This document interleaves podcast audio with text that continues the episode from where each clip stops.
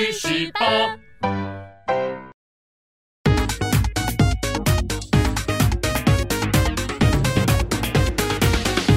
人生自古谁无死，曾闻何须看报纸。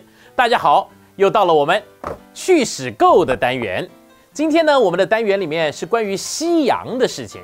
我们要讲的这个人物呢，是个大人物，近代科学之父，万有引力定律的提出者，微积分的发明者，以撒牛顿爵士。啊，讲到牛顿先生呢，第一个想到的就是大家在国中的时候碰上的数学题目——牛顿三大运动定律。呃，先说明一下啊，由于本人数学也不太好，所以我没打算说明这个，也无法说明。我先在这边啊，给大家看一下这三个定律的公式。第一运动定律长这样，第二运动定律长这样，第三运动定律长这样。嘿嘿，我从小就知道，当数学变成英文的时候，事情就不妙啦。不知道是不是有很多的观众朋友跟我有同样的想法呢？好，让我们回到主题。这篇的题目呢是。不但牛顿用运动定律恶搞了你的脑袋，他到今天还住在你的钱包里。我们今天呢要提到的呢，不是牛顿作为科学家的那一面，而是作为政府的财政部官员的那一面。我要讲这个故事的话呢，首先要从牛顿的科学家生涯告终开始。牛顿从大学毕业开始，三十一年的学术生涯里面，作为一个科学家，已经达到了前无古人的境界。在当代的学术界，甚至是之后的数百年间，都不太有人可能超过他的地步，这是大家都知道的。但是呢，地位再如何的高，他只是个教授。当时教授的薪水不算高，牛顿的日子过得不怎么样，有的时候甚至有点软囊羞涩呢。比起来，现在各种科技新贵，一两样专利在身上就是日进斗金呐。那个时候的牛顿，可以说用穷酸教授来形容他也不为过。只是呢，牛顿为人谦和，生平好友无数，其中有一个人呢，曾经当过他的学生，后来被国王重用为英国财政大臣的贵族，那就是查尔斯·蒙塔古。他知道自己的恩师兼好友这位牛顿先生是个能人，但是他却过着不怎么样的生活。于是呢，他就向当时的英国国王乔治一世推荐我们牛顿进到了皇家铸币局来工作。在学校干了一辈子的牛顿大师，在老年的时候华丽转身，学者参政。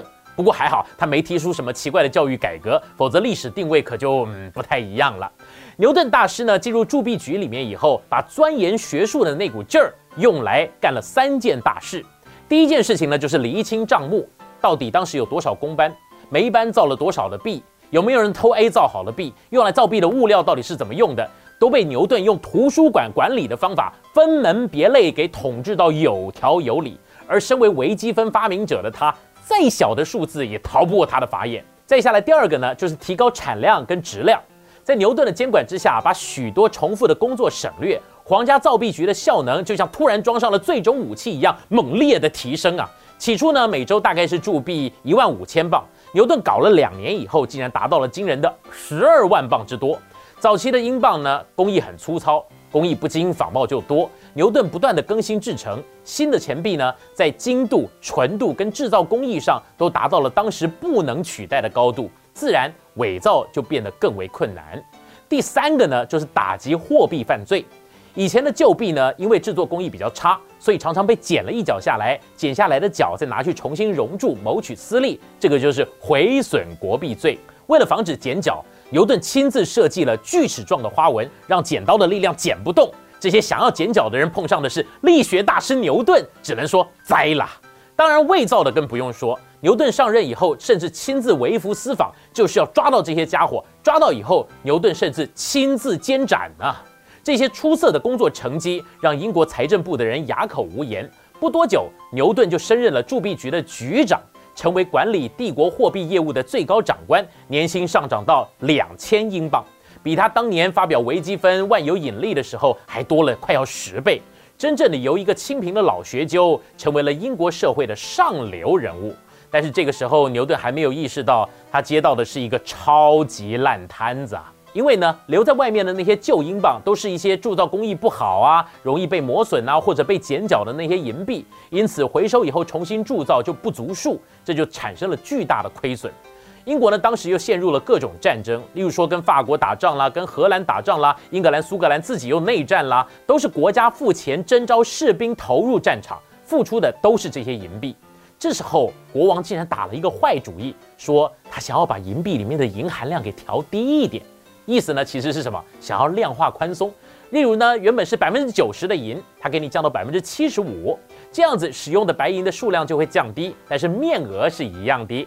这种流言一出来，整个大英帝国到处出现挤兑人潮，所有人都不要银币，到处都想换黄金，短期金价竟然上涨了百分之五十之多。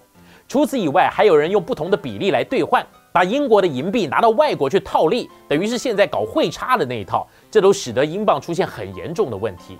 我们刚刚已经说过，国王想要降低银币里面的白银含量。但是正直不阿的牛顿是坚决反对的，因为民众所付出的各种劳务就是用银币来兑换，他坚持一定要用足够的纯度的银来铸造它。当然呢，最后呢就会有挺国王派跟挺民众派两种声音了。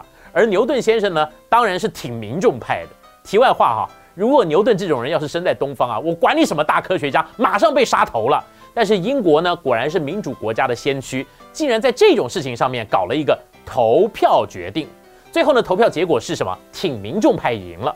牛顿呢就开始用科学本色制造高纯度的银币，但是很快的，牛顿就发现他错了。为什么错了呢？因为刚刚说过的问题，留在国内的银子根本不够，银币纯归纯，但是铸不出这么多钱币，该怎么办？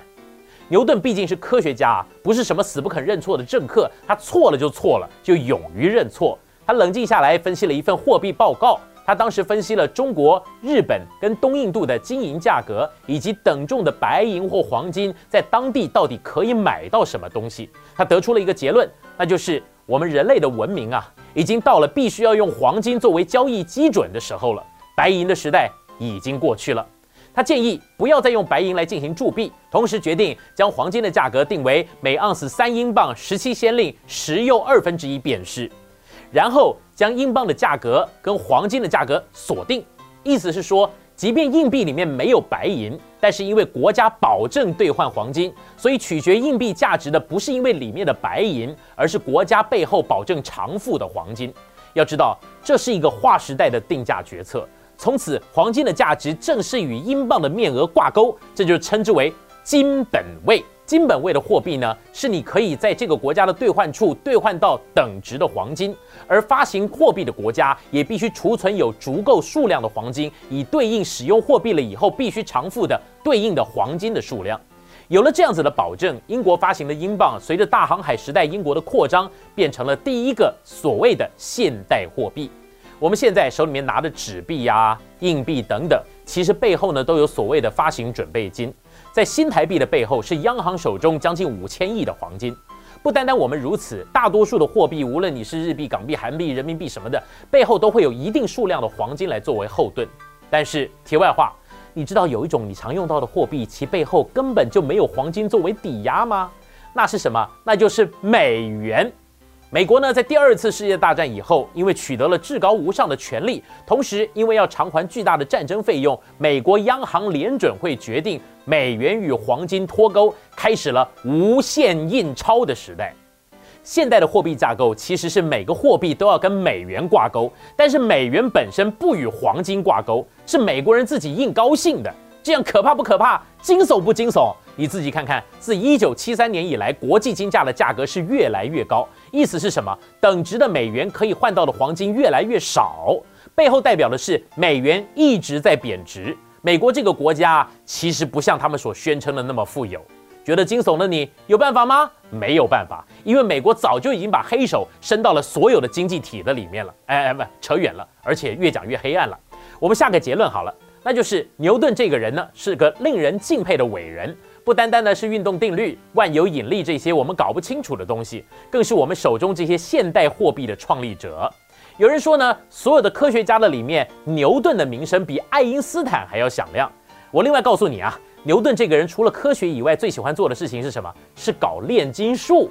可以说呢，牛顿以前是魔法时代，牛顿以后变成科学时代。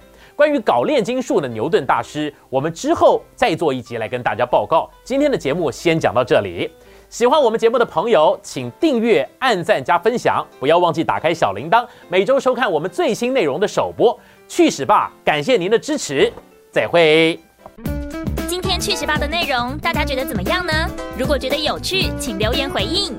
去史吧是你工余闲暇最佳良伴，快点下方链接订阅、分享给你的同事朋友，也别忘了开启小铃铛，第一时间接收发片通知。大家一起去选吧！